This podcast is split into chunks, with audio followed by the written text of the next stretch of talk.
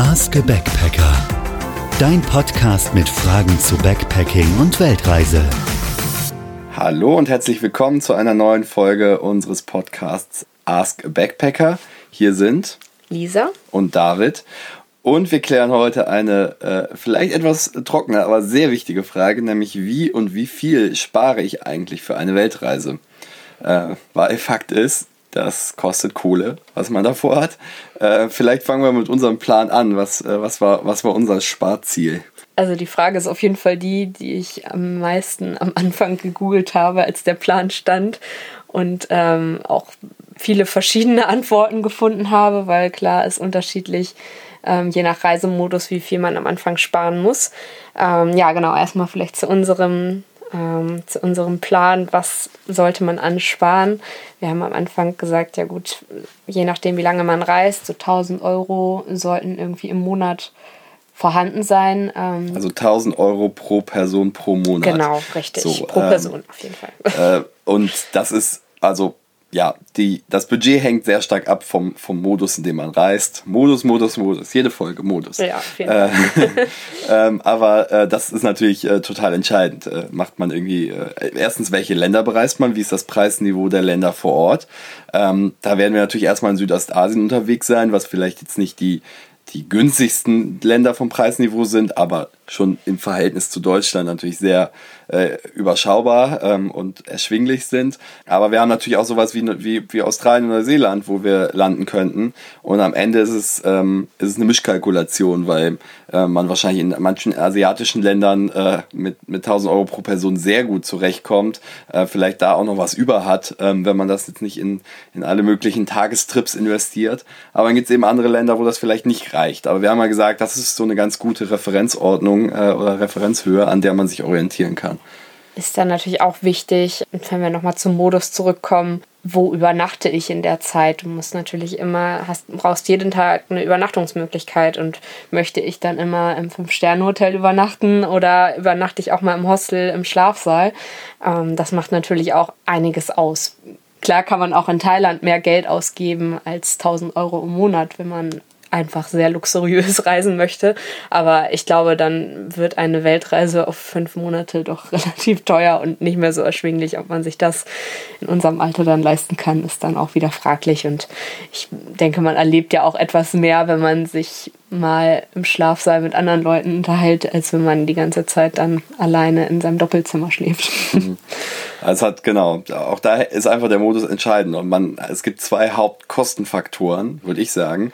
Das eine ist die Übernachtung. Wie gesagt, da ist vom, vom Schlafsaal äh, bis zum, bis zum 5-Sterne-Luxushotel alles möglich. Ähm, und das zweite ist natürlich äh, Transport. Fliegt man irgendwie immer von A nach B, äh, äh, fliegt man Economy oder nicht. Ähm, so, aber äh, ne, wenn man sich über Land fortbewegt, wenn man im Bus fährt, wenn man mit dem Bus auch mal über Nacht fährt und sich dadurch vielleicht auch schon wieder eine Hostelübernachtung spart, ähm, das macht schon viel aus. Klar, Essen, Trinken ist ein, ist ein Faktor, Ausgehen ist ein Faktor. Also man hat schon ein paar Hebel, um zu entscheiden, wie man Geld ausgeben möchte. Und ich glaube, wir haben so ein Niveau, wo man sagt, da, da macht man auch was, da geht man essen, da äh, geht man, geht man mal ein Bierchen trinken, aber vielleicht auch hier und da mal einen Kniff anwendet und dann äh, einfach ein bisschen günstiger äh, vielleicht von A nach B kommt oder ein bisschen günstiger schläft. Ähm, aber ich glaube, so für Südostasien ist das auf jeden Fall ein, ein gutes, komfortables Niveau, ohne dass jetzt äh, täglicher Luxus irgendwie möglich ist. Ja, ich denke, man sollte auf jeden Fall so ein bisschen den Notgroschen quasi auch zurücklegen, dass man ähm, etwas mehr auch irgendwo noch hat und man sagen kann, okay, wenn doch irgendwas ist, wenn man jetzt doch auf eigene Kosten zurückreisen muss, weil irgendwie was zu Hause passiert, dann ähm, sollte man irgendwie so ein leicht kleines Backup zumindest haben, was man dann nutzen kann. Und einfach auch Backup, weil man möchte ja auch auf der Reise was erleben und man ist vermutlich nur einmal fünf Monate dort unterwegs in seinem Leben und ähm, wenn dann irgendwie was Besonderes ist, was man nur dort machen kann, dann macht man es natürlich auch. Man sagt, ach nee, mache ich nächstes Mal, das geht halt nicht unbedingt. Zusammenfassend also, es gibt nicht das Budget, es gibt tausend Möglichkeiten. Es macht Sinn, sich über das Preisniveau des Landes zu informieren und Sinn darüber, welchen Modus man eigentlich wählt. Wenn man die beiden Fragen für sich beantwortet hat, dann hat man schon ein ganz gutes Gefühl, was man dann eigentlich auch erreichen kann. Vielleicht auch nochmal dazu Sparstrategien. Also wie kommt man da eigentlich, kommt man da eigentlich hin? Für mich beantwortet ist das so, dass ich arbeite und, und Geld verdiene und aber jetzt irgendwie auch nicht äh, jedes Jahr irgendwie meinen meinen Lebensstil nach oben äh, katapultiert habe. Ich besitze kein Auto, weil man das in Hamburg nicht braucht. Ich muss jetzt auch nicht irgendwie jeden Abend äh, irgendwie Sterneküche genießen.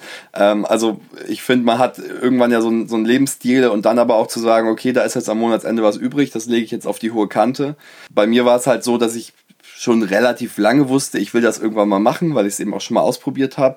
Deswegen habe ich halt immer so ein bisschen immer das, was am Monatsende irgendwie überblieb, da nicht noch in irgendwelche Sachen gesteckt, wo ich dachte, was, was will ich denn damit, sondern die ich einfach wo ich einfach gesagt habe, nö, das ist jetzt einfach über und das, das wird jetzt einfach mal weggespart. Ähm, ja, aber kommt ja auch immer darauf an, wie viel man dann letztendlich verdient, wie viel am Ende des Monats überbleibt, was man zurücklegen kann oder ob vielleicht einfach schon das Gehalt mit Miete und Essen und Freizeitaktivitäten halt immer weg ist. Also ich musste schon ein bisschen bewusster sparen und ich habe gleich ähm, Anfang des Monats, wenn das Gehalt kam, einfach immer zurückgelegt ähm, schon einen gewissen Anteil, zumindest seitdem wir wussten, dass wir Welt, eine Weltreise machen werden, habe ich mir halt ein bestimmtes Ziel gesetzt, was muss ich im Monat sparen, damit ich dann halt auf diese 1000 Euro pro Monat für die Weltreise komme. Und ähm, klar gab es dann auch mal einen Monat, wo das geklappt hat und dann gab es auch mal wieder einen Monat, wo das vielleicht nicht ging. Dann wusste ich aber auch, okay, nächsten Monat muss ich wieder mehr zurücklegen. Ähm, also ich musste mir da schon ein Ziel setzen und ich glaube, das ist auch ganz gut, wenn man dann gleich was zurücklegt, weil man am Ende des Monats, ja, dann kauft man sich doch nochmal zwischendurch was, äh, wenn man das so auf dem Konto hat. Ich habe das dann auch bewusst auf ein anderes Konto gebracht, wo ich dann nicht nochmal wieder was wegnehmen konnte und sagen kann, hey, jetzt kaufe ich mir doch nochmal ein neues T-Shirt. Ja, es ist psychologisch auf jeden Fall gut, das am Monatsanfang wegzusparen, das, was man monatlich sparen will. Also, oder sagen wir mal so, es gibt ja zwei, äh, zwei unterschiedliche Szenarien. Bei mir war es halt eher so, dass ich gesagt habe, ich will das irgendwann mal machen. Und dann habe ich halt irgendwann auch schon ohne konkretes Ziel angefangen, immer mal wieder ein bisschen was wegzusparen. So, so dann kann man das natürlich wunderbar am Monatsende machen. Wenn man aber jetzt, das war ja bei dir eher so, äh, weiß, dann und dann geht's los, ich habe jetzt noch so und so viele Monate, ähm, ich will, will folgendes sparen, um eben auf Weltreise zu gehen, dann macht es eben mehr Sinn, das wirklich am Anfang des Monats zurückzulegen, weil dann merkt man, reicht es eigentlich oder reicht es nicht. Und es ist auch immer gut, mal auf den Kontostand zu gucken und zu sagen, okay, also was, wie, wie, wie, wie groß ist jetzt der Spielraum noch diesen Monat? Und dann vielleicht äh, auch mal auf, auf irgendeine Aktivität zu verzichten zugunsten der Reise. So, ich glaube, das sind die, die grundsätzlich die beiden Möglichkeiten, die man da hat.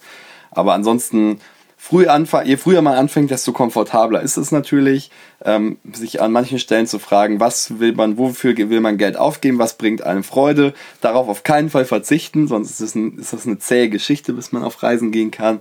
Aber ähm, ja, man findet, glaube ich, immer auch Dinge, die einem nicht so viel Freude bereiten, wie man denkt. Und wenn man die halt so ein bisschen reduziert, dann hat man da auch relativ schnell so einen, so einen kleinen Puffer, mit dem man arbeiten kann am Ende ist es halt auch wieder die Frage, wie viel will man halt wirklich sparen, wie ist der Modus. Es gibt, glaube ich, Leute, äh, die, die kommen mit der Hälfte zurecht. Es gibt Leute, die nehmen dreimal so viel. Ähm, also das ist natürlich auch eine entscheidende Größe.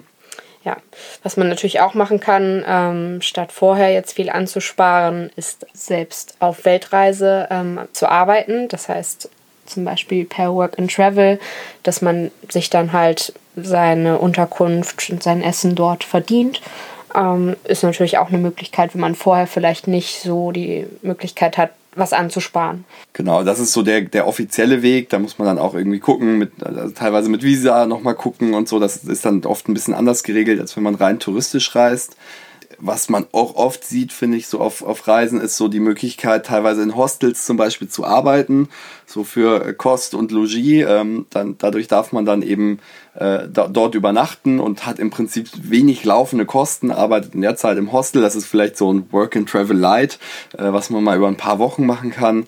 Ich habe auch einen Freund, oder wir haben einen Freund Benny, der war äh, längere Zeit mal bei einer Familie, hat den Kids äh, Englisch beigebracht ähm, und er hat in der Zeit eben auch da gelebt und wurde da verpflegt. Also es gibt schon so Möglichkeiten, wo man dann mal so, während man reist, sein, seine Ausgaben dann eben mal auf Minimum reduzieren kann. Und wenn man dann eben statt 200, äh, 300 Euro die Woche dann irgendwie 10, 15, 20, 50 Euro ausgibt, dann hat man eben automatisch wieder einen Monat gewonnen, den man vorher nicht sparen musste gibt es sicherlich auch noch andere Möglichkeiten. Wir haben hier noch so einen Stichpunkt, digitale Nomaden. Genau, ähm, es gibt ja noch, äh, also es gibt so diesen Begriff des digitalen Nomaden, den, den vielen von euch wird das sicherlich was sagen. Ähm, das sind eben Leute, die ihren Job mitnehmen auf die Reise, die im Prinzip ortsunabhängig arbeiten können. Das sind natürlich häufig ähm, Berufe oder Berufsbilder oder Tätigkeiten, die irgendwie im Digitalen auszuführen sind, aber die eben sagen, nee, ich gehe eigentlich nicht auf, auf Reise, weil ich eine Auszeit nehme von einem Job und komme dann vielleicht wieder und arbeite dann auch wieder wie, wie gehabt, sondern die einfach ja ihr, ihr, ihr Büro mitnehmen. Und da gibt's ganz, ganz viele Modelle. Also das können wir hier auch wahrscheinlich gar nicht abdecken, aber von Leuten, die, die Bücher schreiben von unterwegs, Leute, die ähm, beraten, die programmieren, ähm, die Websites erstellen, die Online-Kurse äh, bereitstellen. Also da gibt es tausend Möglichkeiten ähm, und das ist sicherlich nochmal eine Kategorie für sich, aber das ist äh, sicherlich auch ein Modus, wo man sagen kann, man ist ortsunabhängig, man ist unterwegs und man braucht eigentlich gar nicht viel groß Erspartes, weil man das dann eben parallel verdient. Vielleicht auch ein Modell für den einen oder anderen. Genau. Vielleicht noch ein Punkt, ähm, der mit dem Thema Finanzen zu tun hat, ähm, ist so das Thema, welche Kosten kommen eigentlich davor auf einen zu? Weil man hat ja immer, also wir reden ja jetzt vor allem über die Zeit währenddessen. Mhm. Was nicht zu unterschätzen ist, ähm, sind wirklich die Kosten, die man bis dahin anhäuft.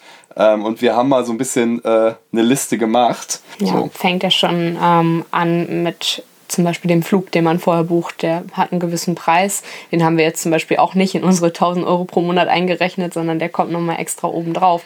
Und klar braucht man am Ende auch wieder einen Rückflug, der dann auch nochmal so teuer ist. Genau, dann braucht man gegebenenfalls die Visa unterwegs, für die man was bezahlen muss. Dann ähm, wollen wir vielleicht mal so, wir können ja mal ein paar Preispunkte auch nennen, ja. die müssen jetzt nicht universell sein, aber die vielleicht so ein bisschen Anhaltspunkt geben. Also erster Flug nach Bangkok haben wir 300 bis 400 Euro gerechnet, das hat auch wunderbar geklappt. Das schwankt natürlich sicherlich und hängt auch wieder vom Komfort und der Airline ab, aber das war so unsere Annahme.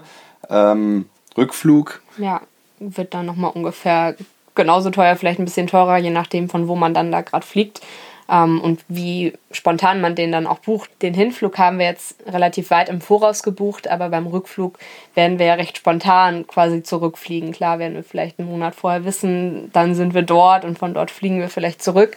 Aber ähm, ja, das wird dann natürlich auch nochmal teurer, je näher dran der Flug dann liegt. Dann sind vorher Sachen wie Versicherungen, die man, ähm, Krankenversicherung, die man vorher bezahlen muss.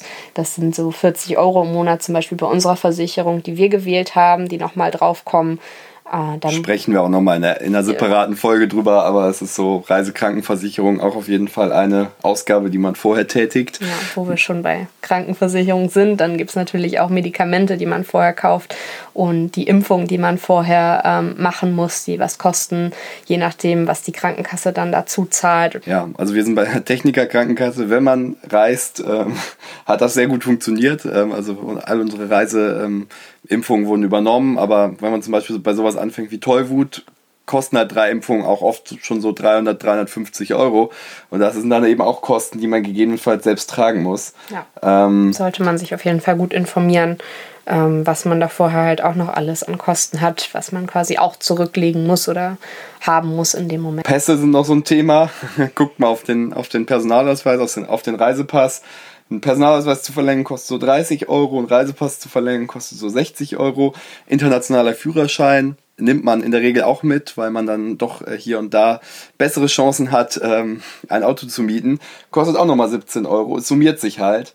Ähm, Nachsendeantrag, äh, wenn die Post in der Zeit umgeleitet werden soll, irgendwo anders hin, 20 Euro. Ähm, und dann natürlich alles, also Visa ist natürlich auch noch grundsätzlich ein Thema. Wir haben jetzt kein Visum vorab gemacht. Das heißt, das werden eher Ausgaben sein, die wir auf der Reise haben. Aber auch da glauben wir so über die komplette Zeit so 100 bis 150 Euro in Visa zu investieren. Also das ist entweder was, um das man sich teilweise vorher kümmert, dann fällt es eben vorher schon an, oder was dann das, die Reisekasse belastet, während man unterwegs ist. Also das sind so ähm, auf jeden Fall so Positionen und mal so ein paar Preispunkte, die genau. ähm, interessant sind. Dann kauft man natürlich vorher auch noch so ein bisschen was ein. Zum Beispiel den Rucksack wird man sich vorher kaufen. Das ist auch nicht unbedingt das günstigste. Wir haben recht gute Schnäppchen jetzt mit unserem Rucksack gemacht, aber meistens liegen die dann auch so bei 100 bis 200 Euro, je nachdem, für welches Modell man sich dann da letztendlich auch entscheidet. Also wir haben halt sehr früh recherchiert, welchen Rucksack wollen wir haben, haben uns dann in Preisvergleichsportalen auch irgendwie äh, rumgetrieben und haben dann versucht, auch ein Schnäppchen zu finden. Aber auch der Rucksack ist eben das eine. Äh, vielleicht hat man da auch schon einen, den man nutzen will. Aber dann investiert man eben doch auch noch Geld in, in Ausrüstungsgegenstände, in Dinge, die man nicht hat. Eine neue Sonnenbrille mit Stärke, äh, was auch immer. Es gibt dann schon diverse Dinge, die man vorher einkaufen muss. Ähm, Packliste gibt's auf unserer Homepage, haben wir ja schon erwähnt.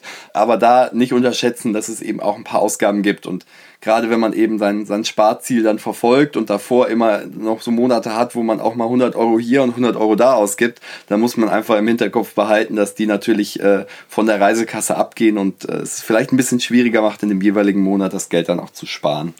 Wichtig ist halt auch, ähm, dass man vorher guckt, welche Verträge muss ich kündigen. Viele Verträge haben halt eine Kündigungsfrist, also guckt, dass ihr so Sachen wie Bahncard und ähm, Handy solche und Sachen vorher Internet kündigt. und genau. Es hängt natürlich auch damit zusammen, wie wohnt man und, und so weiter. Das, das klären wir auch noch mal in einer separaten Folge, aber natürlich auch die Fixkosten vor Ort zu minimieren ähm, oder vielleicht den, auch den Handyvertrag schon mal zu verkleinern vorher, ein bisschen ein paar MB runterzunehmen von der monatlichen Rechnung. Das sind natürlich auch alles so Angriffspunkte, die dann helfen können und alles, was natürlich während der Reise nicht we weiterläuft und weiter hochzählt, hilft dann äh, natürlich die, die Reisekasse auch voll für die Reise zu nutzen und nicht für andere Dinge, die man in, in, Wirklichkeit nicht braucht. Genau, ein paar Sachen bleiben natürlich auch bestehen, die man als Fixkosten immer weiter haben wird. So Haftpflichtversicherung sollte man jetzt nicht unbedingt voll kündigen.